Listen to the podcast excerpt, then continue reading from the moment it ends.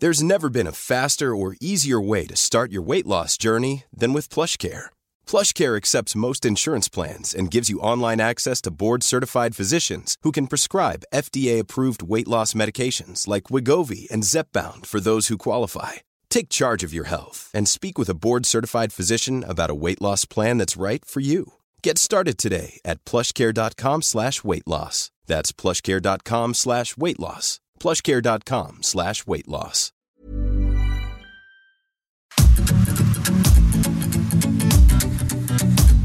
GastroLab es un lugar donde cabemos todos. Aquí encontrarás historia, recetas, producto, materia prima, vinos y un sinfín de cosas que a todos interesa, ya que con cocina y vino se aprende en el camino. Déjate llevar por el chef Israel Arechiga a un mundo delicioso. GastroLab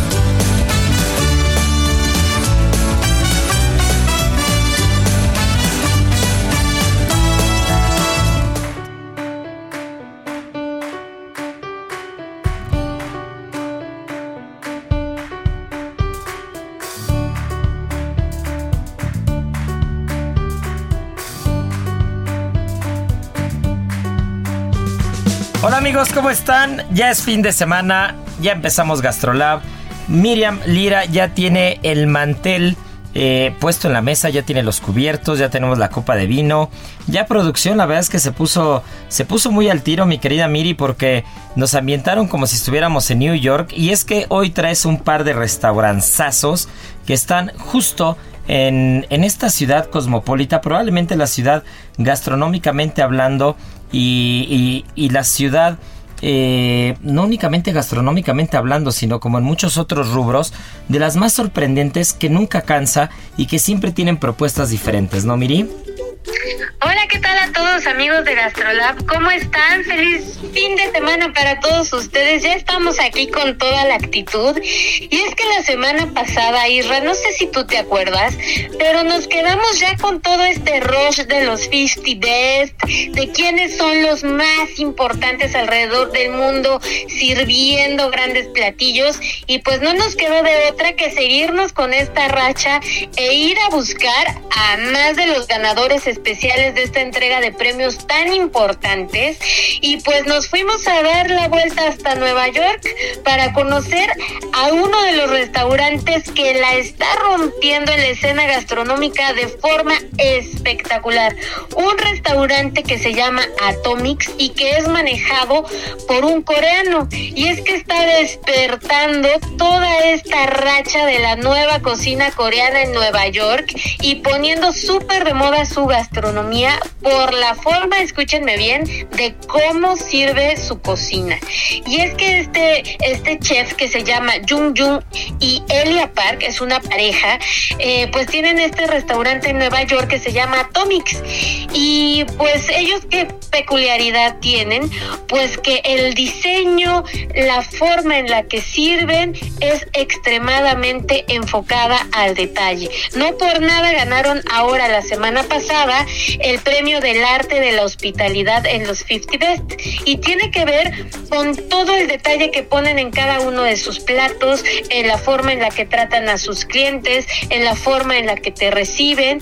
Y pues nos da sentido de cómo está evolucionando la gastronomía y hacia dónde va, en el hecho de que cada vez las nuevas experiencias enfocadas al detalle toman más relevancia y de cómo el servicio se ha ido modificando y pues hecho cada vez más especializado, ¿no? ¿Sabes qué? Me encanta la sala de ese restaurante. Yo no he tenido oportunidad de ir, pero sí me puse, me puse a hacer la tarea porque sí nos quedamos con ese tema picado la semana pasada. Y, no solamente con el tema de 50 Best, sino que tienen dos estrellas Michelin, ¿no? Entonces ganar dos estrellas Michelin o Michelin en Nueva York, pues definitivamente eh, te habla del nivel que se tiene, ¿no? De un nivel tanto gastronómico como de servicio. Y la sala es preciosa, la sala es como totalmente geométrica, es como una barra, como una barra muy, muy oriental, muy del estilo eh, en el que no hay mesas y en el que tú desde, desde el punto de vista, o más bien desde el punto en el que estés comiendo, tienes vista a toda la cocina y a todo lo que está aconteciendo en el restaurante. Así es, y es que justamente una de las particularidades de este lugar es que son completamente minimalistas, ¿no? Entonces en la parte de arriba tienen un bar en donde llegan los únicos 14 comensales, comensales que ellos reciben por día. Entonces imagínate, en dos servicios, nada más, uno que es a las cinco y media de la tarde y otro que es a las ocho y media de la noche. 14 comensales en cada una de estos servicios y nada más. Y pues está enfocado pues a darles un, un, este, un servicio de ultra mega lujo en el que están enfocados en enfocar toda la atención al detalle, en ver los platos que estén servidos de forma muy meticulosa y llevar la cocina coreana a otro nivel. Ellos ya tenían un, un restaurante anteriormente que se llama Atoboy y esta es la parte como más casualona de Atomix en, en Nueva York y ahora con este nuevo restaurante pues justamente lo que hacen es llevar la cocina coreana con técnicas occidentales a un nivel inimaginable. ¿Sabes qué me encanta también? El respeto al producto y a la materia prima, porque a pesar de ser un restaurante contemporáneo, tienen unas cosas espectaculares. Eh, justo leí el menú y, por ejemplo, me llamaba mucho la atención que tenía, eh, por ejemplo, abulón traído desde Australia, que tenía ciertas carnes traídas, eh, tenían un guayú de Hokkaido, tenían este erizo también muy particular de Japón. O sea, como que tienen productos seleccionados a mano para hacer eh, una experiencia de principio a fin bastante particular, bastante meticulosa y sobre todo con una perfección y una simplicidad que únicamente los orientales a veces pueden tener, ¿no? Exactamente, y justamente retomando esa idea, Isra, pues ato proviene de la antigua palabra coreana para definir un regalo.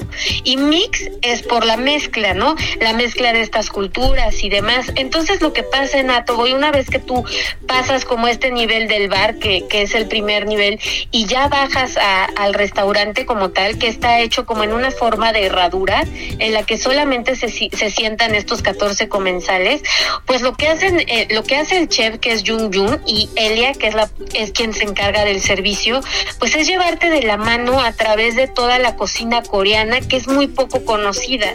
Entonces algo muy padre que ellos hacen es que para presentar cada plato te dan una tarjeta personalizada con alguna imagen en la que van anotando ahí o, o describiendo más bien cada uno de los ingredientes, cada uno del cada cada sentido de cada plato, la filosofía de cada plato. Y entonces esta experiencia que dura aproximadamente tres horas y media, cuatro horas, te lleva a un nivel pues mucho más elaborado porque no solamente vas a comer bien, sino que vas a vivir una experiencia en la que realmente estás aprendiendo sobre técnicas, sobre ingredientes que jamás en la vida habías escuchado y que te abre, te abre el panorama de, de otro tipo de cocina que nosotros pues no tenemos, ¿no? Y que muchas veces este, nos, nos, se nos hace tan ajena, ¿no? A la comida occidental, pero justamente te van poniendo estas tarjetitas para que vayas pues de la mano de ellos, pues entendiendo un poco más de su filosofía, de lo que quieren este mostrarte, de, de los ingredientes y, y, de esta manera pues irte un poco hasta educando, ¿no? Que, que vaya siendo hasta de cierta forma como un, un museo comestible. Y es que también las técnicas no las podemos dejar de lado, ya que, ya que eh, vamos a ligar lo que, lo que últimamente en muchos restaurantes, sobre todo nórdicos, está pegando con todo, y no solamente nórdicos, también en, todo el mundo, pero que ellos como que lo volvieron a poner de moda, que es el tema de los fermentados, ¿no? Las técnicas de fermentación. Que estas técnicas de fermentación surgen como consecuencia de un tema eh, climatológico, ¿no? Eh, no tienes alimentos, no tienes acceso a, los alimentos todo el año, y entonces por ende tienes que buscar la manera de conservarlos durante los meses que hay inviernos muy fríos o que no vas a tener acceso a estas cosechas. Y, particularmente eh, este restaurante Atomics está, está cerca del Koreatown, ¿no? Porque hay, hay un Koreatown en Manhattan que, que, es así como el Chinatown que prácticamente lo encuentras en todas las grandes ciudades, no solamente de Estados Unidos, sino del mundo. Pues el Koreatown está muy cerca de, de, este restaurante en Manhattan y ellos retoman muchas de estas técnicas de fermentación que no solamente son propias de los países nórdicos, sino también de los países orientales, ¿no? Entonces empiezan a tomar muchas técnicas de fermentación, de ahumados, ¿no? De, de, buscar explotar estos sabores umami, estos, estos sabores que a veces la pasta de soya fermentada, estos misos, te pueden otorgar y que, que mezclado con ingredientes de primera calidad en una ciudad cosmopolita, que gastronómicamente hablando ya es muy alto el nivel por sí solo, pues vamos a tener como resultado uno de los grandes restaurantes que, que si bien el programa pasado apostábamos a que a que Latinoamérica van a estar mandando en los 50 dentro de muy poco, yo creo que también junto con Latinoamérica los restaurantes orientales de producto y técnica también van a estar ahí de la mano, ¿no? Porque creo que creo que vamos, creo que, creo que va junto con pegado el, el, lo que estamos haciendo en la cocina latinoamericana con lo que se está haciendo en la cocina oriental. Son culturas milenarias, culturas de mucho producto, de mucho intercambio gastronómico y que tienen unas técnicas que bien aplicadas a un producto de primera calidad te da un resultado inigualable. Sí, y justamente retomando eso que decías, ellos están ahora mismo en el puesto 33 del mundo, pero también sumando lugares este, rápidamente. Este restaurante abrió, abrió en 2018, o sea que pues tampoco tuvo mucha oportunidad de, recibir a tanta gente pues en los años de pandemia, pero pues van ganando este peldaños y, y van fuerte. O sea, imagínense ubicarse en Nueva York, una cocina que no es tan conocida, tratarle de hacerle entender su filosofía con estas tarjetitas que les comentaba, los fermentos, que es una parte importantísima para este restaurante. Hay algunos de ellos que tienen, que tienen más de 5, 8 años que, que tiene este fermento. Entonces, la gente a través de estas lecturas en las tarjetas se va dando cuenta de, pues, de lo tardado que puede llegar a ser un, un, un platillo, ¿no? Y ahí toma una importancia mucho más relevante, ¿no? De ver la cocina desde, desde otro punto de vista, no solamente como el acto de ir y comer rico y pasarla bien y platicar con, con los comensales que, que están en la mesa, sino descubrir técnicas, sino valorar tiempos, sino ver este en acción a los chefs, porque también es una cocina abierta, que esto es muy característica de las cocinas orientales, y pues también inundarnos mucho de esta filosofía que ellos tienen como de el amor al producto, el respeto a, no solamente al ingrediente o al, ser vivo que se está sirviendo, sino incluso entre comensales, entre chefs y transmitir pues todo, todo ese servicio que está tan presente en las culturas orientales y no dejarlo pasar ni un segundo, ¿no? Si bien es un, es un restaurante que tiene una una este, estructura muy minimalista que, que, que ahora sí que menos es mucho más. O sea, el servicio se ve reflejado en, en, en una cuestión de, lujo y, de detalle que realmente para muchas personas que, que han tenido oportunidad de estar en este restaurante es abrumadora, ¿no? Porque al final este, habla mucho más y, da mucho más lo que transmiten estos chefs que lo que realmente puedan tener en abundancia en, en un salón y demás, ¿no? Entonces también eso es muy importante ahora en cuanto a en cuanto a los nuevos este conceptos de, restauración y, y, de servicio en el mundo. Sí, y, solo para rematar el tema, mi querida Miri, sí creo yo que, que esa parte de las tarjetitas y esa parte de la, eh, no quiero decir educación, pero sí enseñanza, es fundamental en los restaurantes, ¿no? Tenemos la obligación de que si estamos exponiendo nuestras cocinas o una cocina muy particular a la que no estamos tan acostumbrados o tan abiertos en un país extraño para esa cocina como es Estados Unidos con Corea, pues es, es, es fundamental, ¿no? Es fundamental el poder abrir los ojos, el poder decir, esto es lo que te estás comiendo, este es el origen, eh, nuestros ancestros lo hacían de esta manera y la trazabilidad del producto eh, es la siguiente, ¿no? Y, y, este, y este plato tiene para nosotros un sentido por esto, ¿no? Y entonces esta parte formativa, educativa, mientras estás comiendo, eh, yo creo que cierra un círculo virtuoso sensorial, porque recordemos que, que personajes como Ferran Adrià siempre han esquematizado que al momento de comer tiene el mismo peso la conciencia que los, que los sentidos, ¿no? Entonces, si de alguna manera tienes que satisfacer los sentidos del gusto, del olfato, del oído, del tacto, ¿no? O sea, estos, estos sentidos que tenemos, eh, digamos, por default, siempre cubiertos al momento de hacer un plato, de hablar de una experiencia, pero también creo que, la parte de la conciencia, la parte cognitiva, la parte del aprendizaje, la parte de la sorpresa, eh, esa parte se tiene, se tiene que tener como cubierta de alguna manera y son pocos los restaurantes que le dan también un peso a eso, ¿no? Y el estar, y el estar eh, ayudando en esa parte, digamos, de entendimiento de una gastronomía en una ciudad como es Nueva York, en un país tan alejado de Corea, creo que, creo que ayuda a que la difusión del restaurante sea la correcta, porque ya no vas a un restaurante a experimentar lo nuevo a ver qué te encuentras, sino vas a ir a aprender de una cultura y de una cocina en una ciudad en la que puedes encontrar prácticamente todo. Claro, y el secreto está en hacerlo sin arrogancia, ¿sabes? O sea, justamente eh, encontrar la manera de transmitir este conocimiento sin que parezca que estás educando al comensal, ¿no? Que creo que eso en algunas ocasiones es bien complicado, ¿no? ¿Cómo te acercas al comensal de forma tan este natural y tan este intuitivamente también que simple y sencillamente todo fluye, ¿no? Y creo que esto es lo que se, se está reflejando en este tipo de restaurantes. Pues sí, y, recordemos que también tiene la otra parte, como muchos otros restaurantes en el mundo. Me recuerda un poco al tema de Diverso y Strezzo, que en Madrid es como el fine dining y la parte más callejera, más relajada. Eh, pues tienen también la otra parte, ¿no? La, la, la, parte de Atoboy.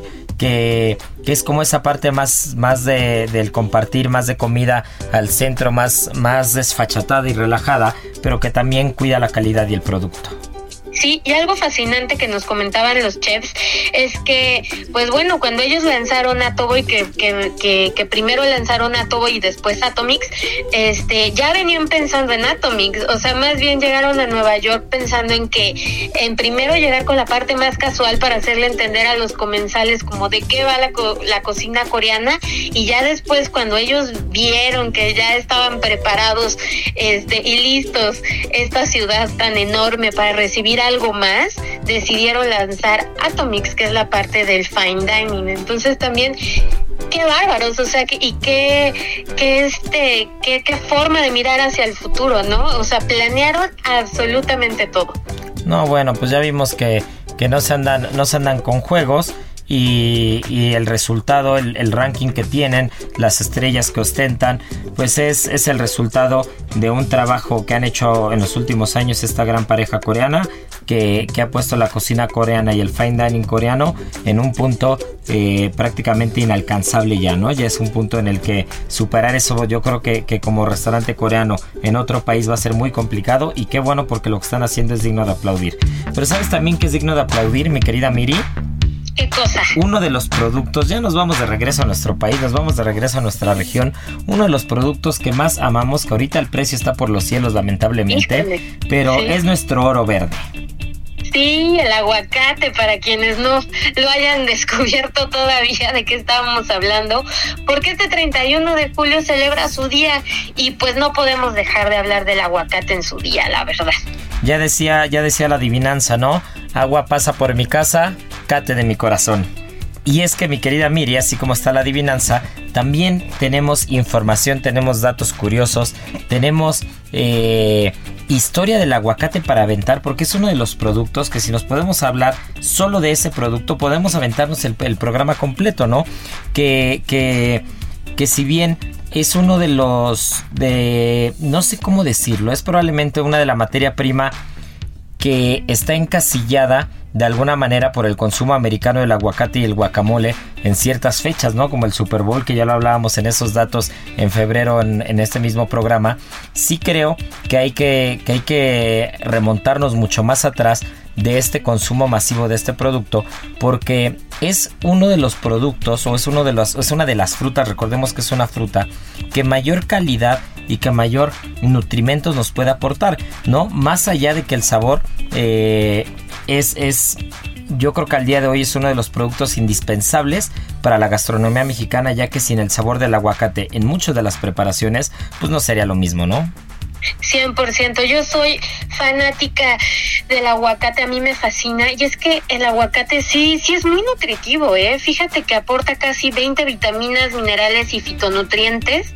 Y solo 50 gramos de aguacate contiene 6% del valor diario recomendado de vitamina E, 4% de vitamina C, 10% de folato, 11% de fibra, 2% de hierro, 6% de potasio y 136 microgramos de luteína. Imagínate, o sea, ya con, con un cachito que te comas, ya estás ahí como aportándole a tu organismo todo lo que necesitas para estar bien durante todo un día. Y es que aparte es un fruto milenario que recordemos que nuestros ancestros siempre han sido eh, muy, muy listos y han sido eh, muy puntuales con el tema de la herbolaria, de las frutas, de las propiedades de cada cosa, que, en su momento se las arreglaron, quién sabe eh, Dios cómo lo hacían para, para poder descubrir todas estas, todas estas propiedades.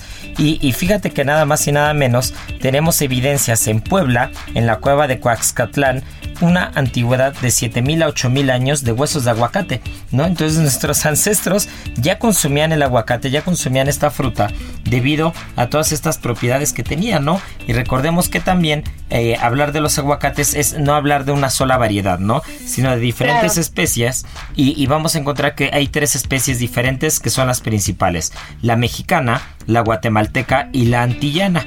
Y ya posteriormente de estas vamos a ir, vamos a ir derivando otro tipo de, de, subclasificaciones, ¿no? Tanto así que incluso en el Códice Florentino ya se mencionaban tres diferentes variedades del aguacate de la especie mexicana, que era el, el aguacatl, el quilahuacatl y el tlacacualacatl, que eran las tres variedades que ya desde, desde los mexicas ya se tenían bien separadas, bien clasificadas y que se iban a ir eh, consumiendo según con lo que se iban mezclando, ¿no? Recordemos que también el aguacate criollo, por ejemplo, que últimamente ha agarrado más auge en los grandes restaurantes, pues tenemos eh, eh, esta variedad que hasta la cáscara se come, ¿no? Entonces, finalmente vamos a tener que, el aguacate, más allá de si es de Michoacán, si es de Chiapas, si es de Veracruz, si es de Guerrero, Jalisco o incluso el Estado de México, pues vamos a tener diferentes zonas que incluso las regiones como las regiones por sí mismas o el nombre de ciertos municipios o ciertos lugares van eh, definidos por el aguacate, ¿no? Por ejemplo, Chiapas vamos a encontrar Aguacatenango, que es el recinto de los aguacates, ¿no? Y en Veracruz vamos a encontrar Aguacatitlán, que es el lugar de los aguacates, o en el Estado de México Aguacatlán, que es también el lugar de los aguacates, ¿no? Entonces, sí vamos a encontrar diferentes regiones que, que el mismo nombre por sí mismo hace referencia a esta fruta tan valorada en México. Sí, y además su versatilidad, o sea, no, no hay nada mejor que un taquito de aguacate con sal. es que lo podemos utilizar en cualquier platillo y va bien con todo. O una o una tortita de aguacate, o sea, de verdad que es delicioso, ¿a poco no? Nada más un poquito de sal de colima, una tortilla de maíz mexicano nixtamalizado como Dios manda, un poquito de aguacate y ahora sí, mi querida Miria, comerciales para echarnos ese taquito y volvemos, volvemos con Escapada H porque te nos escapaste y sabemos que traes mucha información bien rica y nada más nos vas a antojar. Buenísimo. En Soriana, compra uno y lleva el segundo al 70% de descuento en toda la ropa de verano o pantalones de mezclilla, toda la protección femenina, detergentes líquidos y toda la marca Regio. Soriana, la de todos los mexicanos. agosto 1, excepto Basic Concepts, BM Jeans y Precisimo. Aplican restricciones. Válido solo en Hiper y Super. Gastrolab, el lugar donde cabemos todos. Vamos a una pausa y regresamos.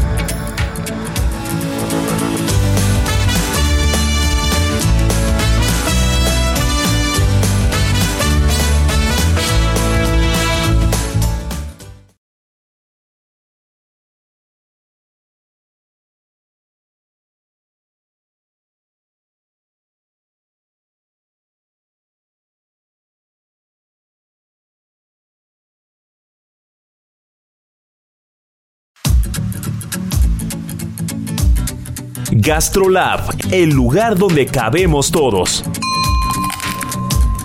Estamos de regreso.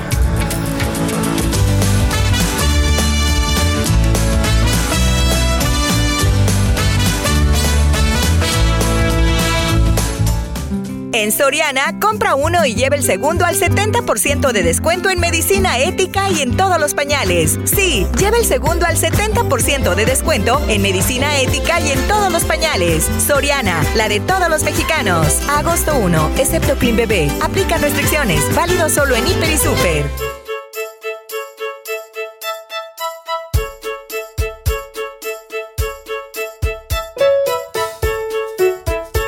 Pues ya estamos de vuelta y Hey, I'm Ryan Reynolds. Recently, I asked Mint Mobile's legal team if big wireless companies are allowed to raise prices due to inflation. They said yes. And then when I asked if raising prices technically violates those onerous two-year contracts, they said, "What the f*** are you talking about? You insane Hollywood ass." So to recap, we're cutting the price of Mint Unlimited from $30 a month to just $15 a month. Give it a try at mintmobile.com slash switch. $45 upfront for three months plus taxes and fees. Promo for new customers for limited time. Unlimited more than 40 gigabytes per month. Slows. Full terms at mintmobile.com.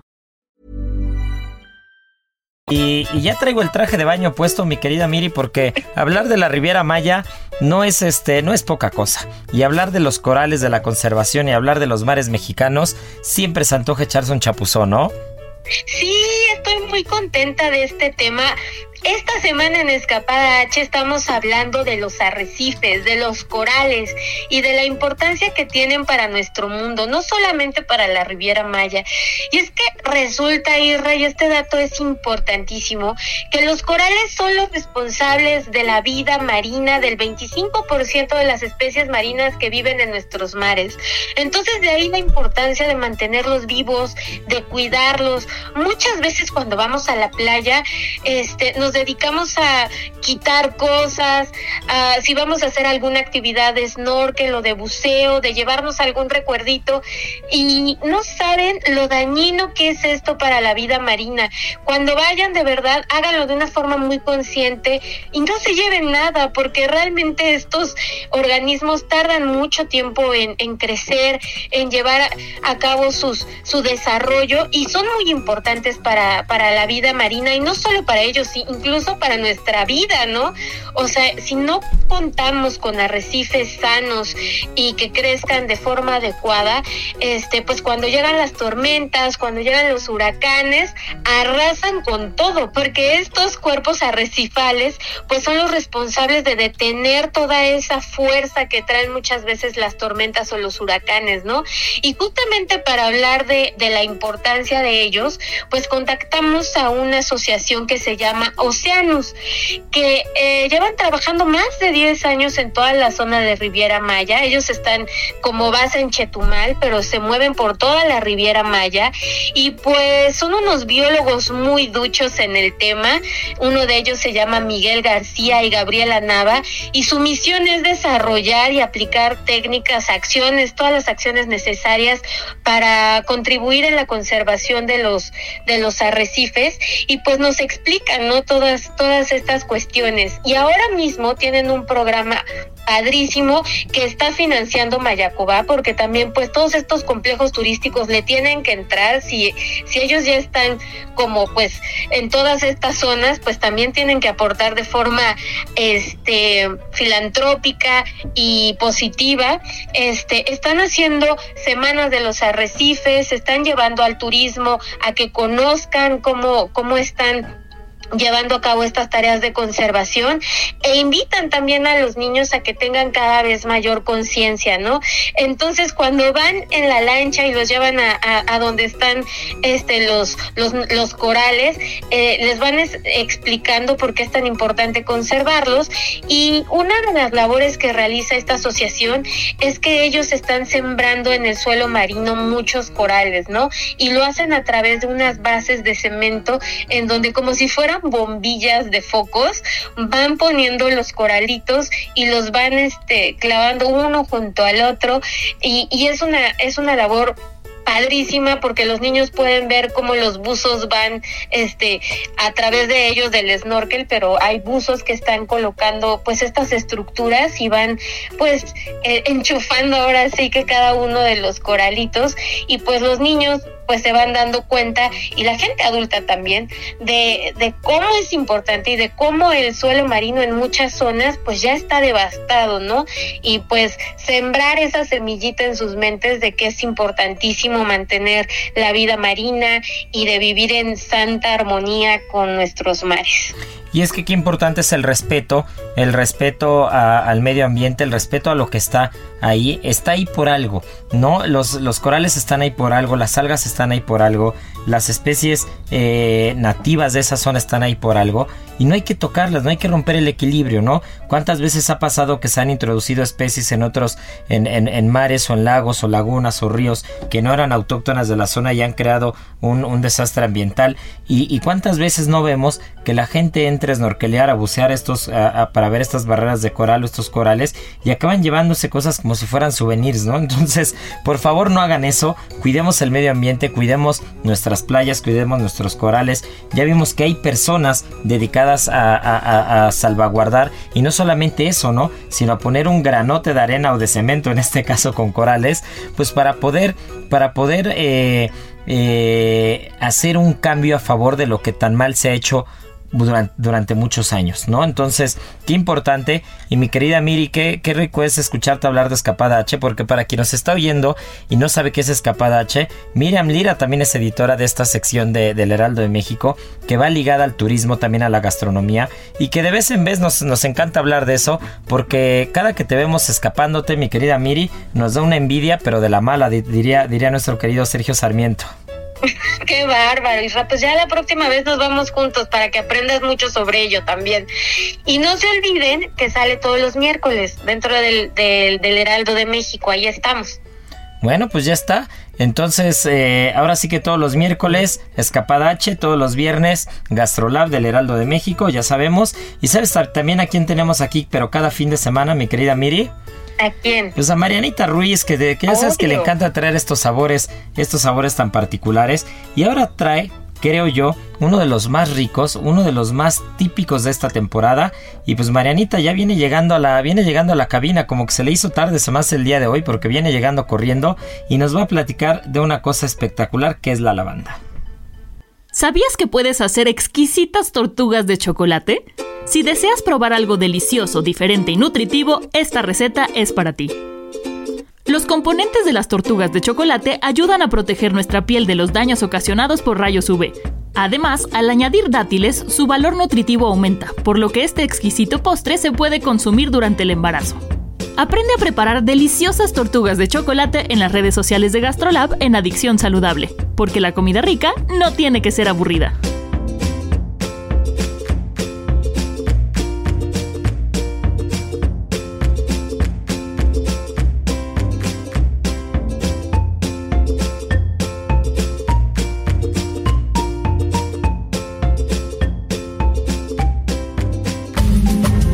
Ahora, el sabor oculto.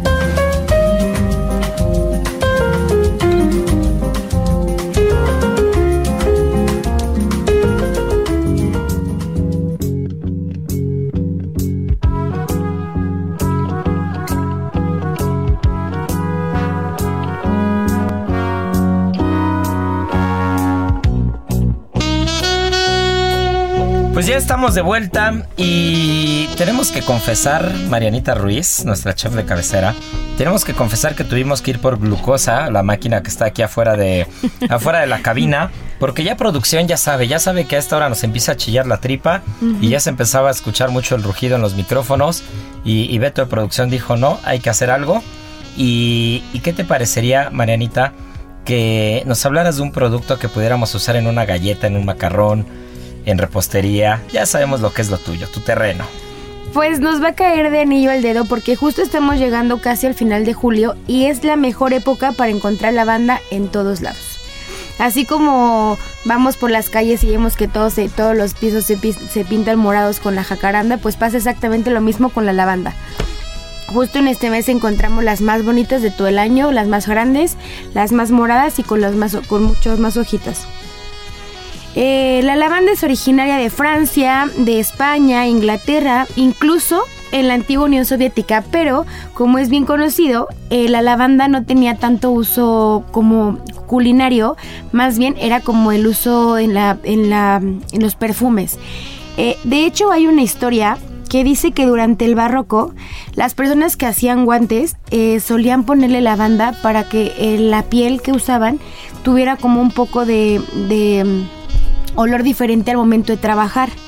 Y también cuento otra leyenda que la lavanda la ocuparon para aliviar un poco eh, la peste.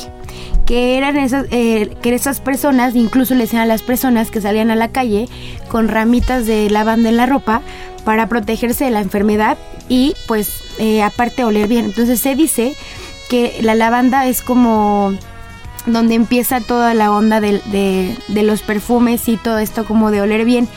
Eh, de hecho la palabra lavanda viene del latín y significa lavare, que si la traducen es lavar, porque antiguamente ocupaban eh, la lavanda para añ- añadir a las tinas de baño, porque decían que con eso podían como conciliar mejor el sueño y que hacían que se relajara un poco más.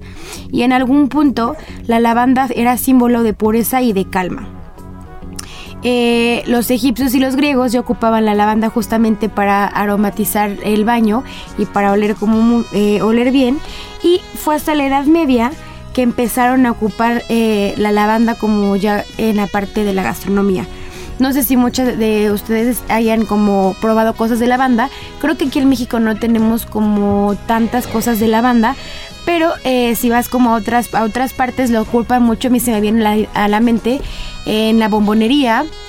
Hay como muchos rellenos de, de bombones o hay malvaviscos o hay incluso macarrones. Hubo un tiempo en que se puso de moda eh, cuando estaba el boom de los macarrones que el relleno fuera de lavanda. Y es que creo que la lavanda no es un... Huele delicioso como perfume, pero si tú lo tratas, um, no tiene como un sabor tan peculiar como el romero, por ejemplo. Es como una mezcla entre un poco terrosita, como menta, como herbal. Tiene un sabor muy raro. Y es que ahí, eh, por ejemplo, te voy a te voy a interrumpir porque hay una zona, una zona en Francia que es la zona provenzal o la zona de la Provenza. Entonces, justo esa parte que es la parte pegada al Mediterráneo, que se me viene a la mente ciudades como Montpellier, como Marsella, ya literal en la costa, metida en la costa del Mediterráneo, Cannes, Mónaco, toda esta zona, la ruta de la lavanda existe porque hay campos enormes y enormes de lavanda y ellos se encargaron de hacer productos prácticamente lo que sea de lavanda. Entonces tú llegas a alguna ciudad de la Provenza y puedes encontrar desde jabones, que en Marsella por ejemplo es muy típico el tema de los jabones, tú vas caminando por el puerto y encuentras tiendas de jabones y de jabones de lavanda y en forma de abejas o de abejorros, que también esa es otra cosa que va ligada, ¿no? Siempre en los campos de lavanda o cuando ves algunas plantas de lavanda en esta época está lleno de abejas, ¿no? Sí. Entonces las abejas eh, eh, están como muy ligadas a esa parte. Y en la ruta de la lavanda, en Provenza, eh, no solamente son es tema de cosmetiquería con la lavanda, sino también el tema gastronómico. Hacen una infinidad de dulces de lavanda, hacen extractos de lavanda, licor de lavanda, y, y- tú prácticamente puedes encontrar cualquier cosa gastronómicamente hablando que, que pueda que- que pueda tener un uso con ese aroma y ese sabor que ya lo dice. Si tú agarras la planta es complicado como extraer, ¿no? No es como el romero, como la Sí. salvia que nos platicabas el programa pasado, que tú lo agarras y lo metes eh, eh, como un buque garni, como un, como un ramillete aromático y le puedes extraer el aroma como tal, ¿no? El sabor no es lo mismo que el aroma. Pero justo en esta zona de la Provenza sí lograron hacer como estos extractos con este sabor totalmente a lavanda, ¿no? Sí, tiene, es, bastante peculiar, pero bueno, para las personas que, que no saben eh, a qué sabe, bueno, también pueden probarlo como en alguna tisana o algo así. A mí en lo particular yo el uso que le daba siempre fue como obviamente en repostería y hacía unos eh, macarrones de lavanda. Tenía que usar una cantidad industrial de lavanda, pero quedaban bastante buenos. Aparte siempre son como, ahí me gustó siempre, si son de lavanda, por ejemplo, el macarrón obviamente tenía que ser lila, ¿no? Claro, a ver, échanos la receta, ya te vamos a embarcar, así que saquen pluma, saquen pluma y papel porque Marianita nos va a echar la receta, así que la vamos a embarcar, que dé su receta que tanto guarda. No hay amor más puro y sincero que el de un cocinero.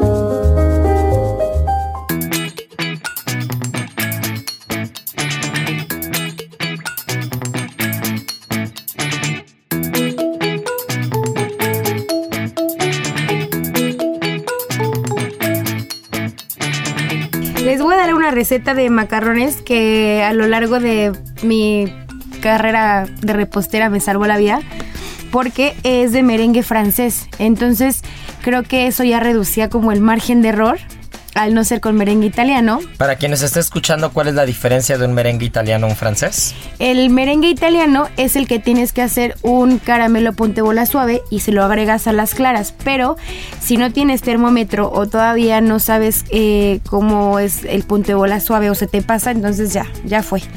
Y esta receta es de merengue francés, que literal solamente son las claras montadas con azúcar. Entonces ya desde ahí es como un poco más fácil. Entonces, eh, si ya tienen pluma, son 150 gramos de claras, 150 gramos de azúcar glass y 150 gramos de azúcar refinada.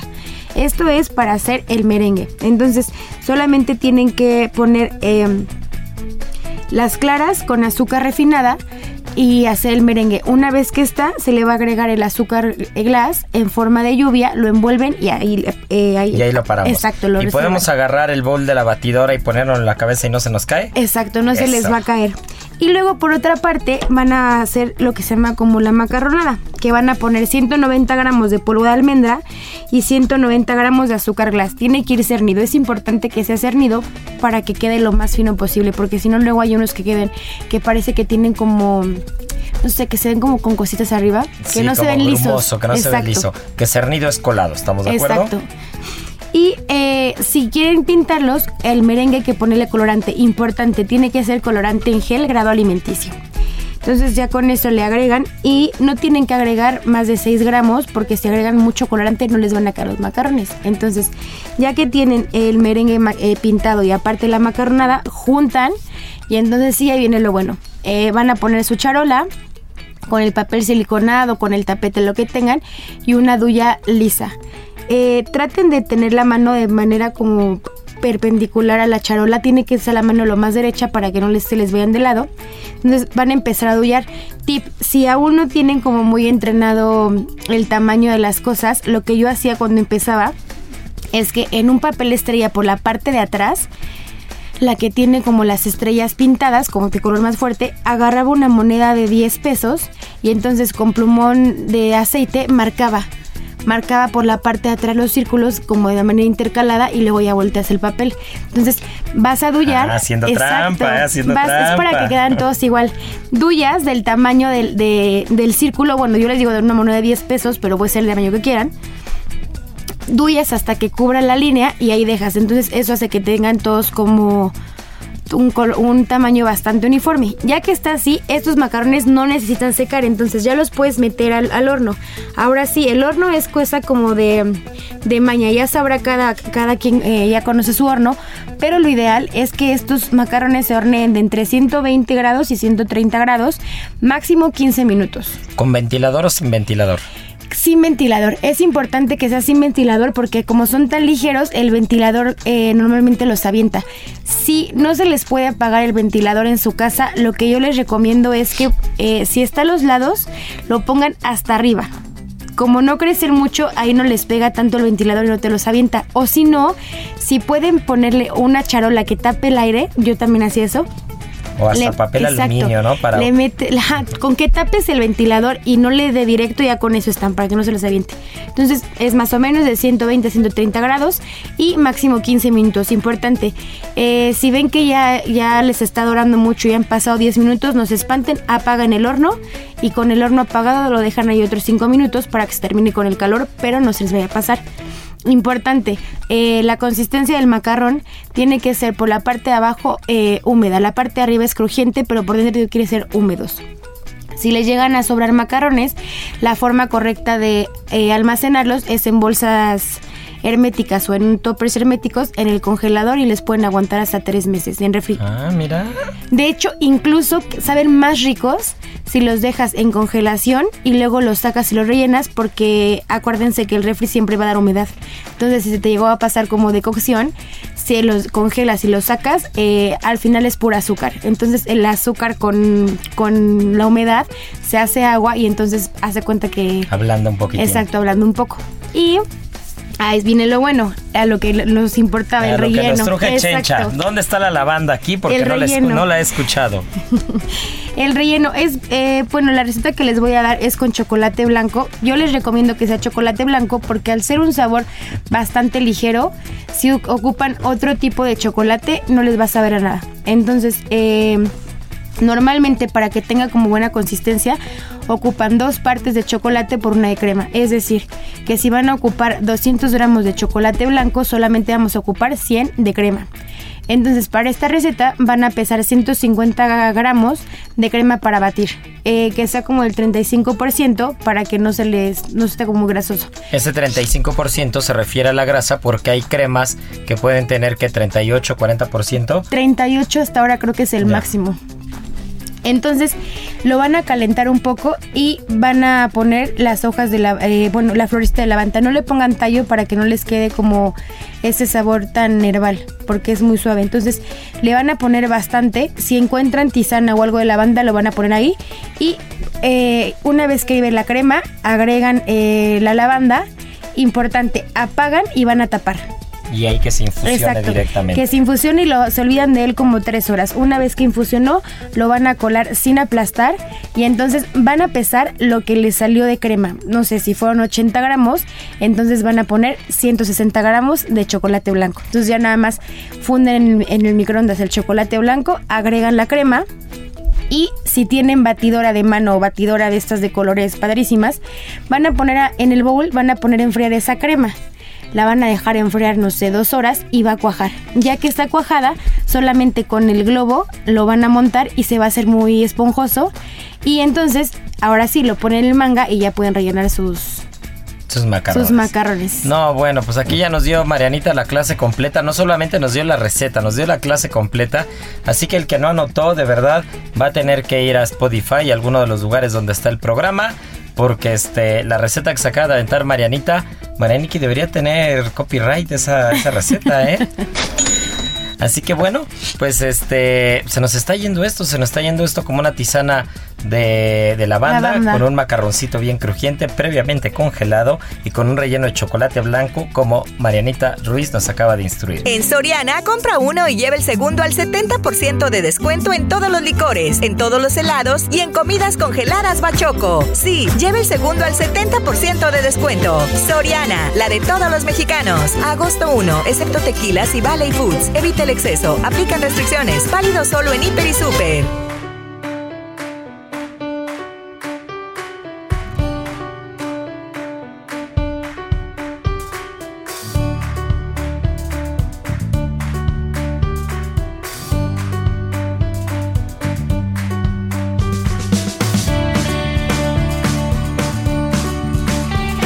Pero no nos podemos ir sin decir al ganador de la adivinanza de la semana pasada del tequila. Carlos Arellano fue el ganador de nuestra botella de mi campo, este tequilazo blanco. Y ahora, mi querida Miriam Lira y Marianita Ruiz, vamos a tener una adivinanza diferente. Vamos a tener una adivinanza diferente porque Bocados de Europa nos va a patrocinar tres kits espectaculares que no saben qué chulada de selección de productos, aceite de oliva, queso de Países Bajos, el aceite de oliva es griego, un pastelito de almendras, una mermelada de Dinamarca, jamón de España, cervecita de, República Checa, no saben qué paquetes y en lugar de uno, esta vez vamos a tener tres. Pero la dinámica va a ser la siguiente. La primera es, tienen que seguir a Bocados de Europa en redes sociales. La segunda, las preguntas que vamos a hacer el día de hoy está muy sencillo porque prácticamente es el primero que vaya al sitio web de bocadosdeeuropa.mx porque ahí es donde tenemos todas las respuestas. Así que las preguntas van a ser las siguientes. ¿Cuáles son las tres principales características que distinguen a los alimentos y bebidas de la Unión Europea? Y vamos a mencionar las siete categorías de alimentos y bebidas que promueve un viaje a Europa en cada bocado. Así que ya saben, en esta ocasión las respuestas las vamos a mandar directamente al Instagram de Gastrolab. Entonces ahí sí, mi querida Miri, recuérdanos el Instagram de Gastrolab porque ahí es donde tenemos que tener a los ganadores de este fin de semana. Claro que sí, vayan a arroba heraldo gastrolab y mándenos un pantallazo, por favor, de que siguen abocados de Europa. Pues ya está, ahí está, es muy sencillo, si quieren tener un quesito, un aceite de oliva, mermelada, pastelito, cerveza, jamón, unos palitos de pizza de la Unión Europea, no hay más que seguir a Bocados de Europa, contestar las preguntas, mandarlo al Instagram de GastroLab este fin de semana y hay tres ganadores, así que no hay pretexto, esto es GastroLab, muchas gracias por escucharnos y ya saben que como cada fin de semana, tripa vacía, corazón, sin, alegría. Aquí concluye otra emisión más de GastroLab, el lugar donde cabemos todos. Déjate llevar por el chef Israel Arechiga a un mundo delicioso. Una emisión de Heraldo Media Group. GastroLab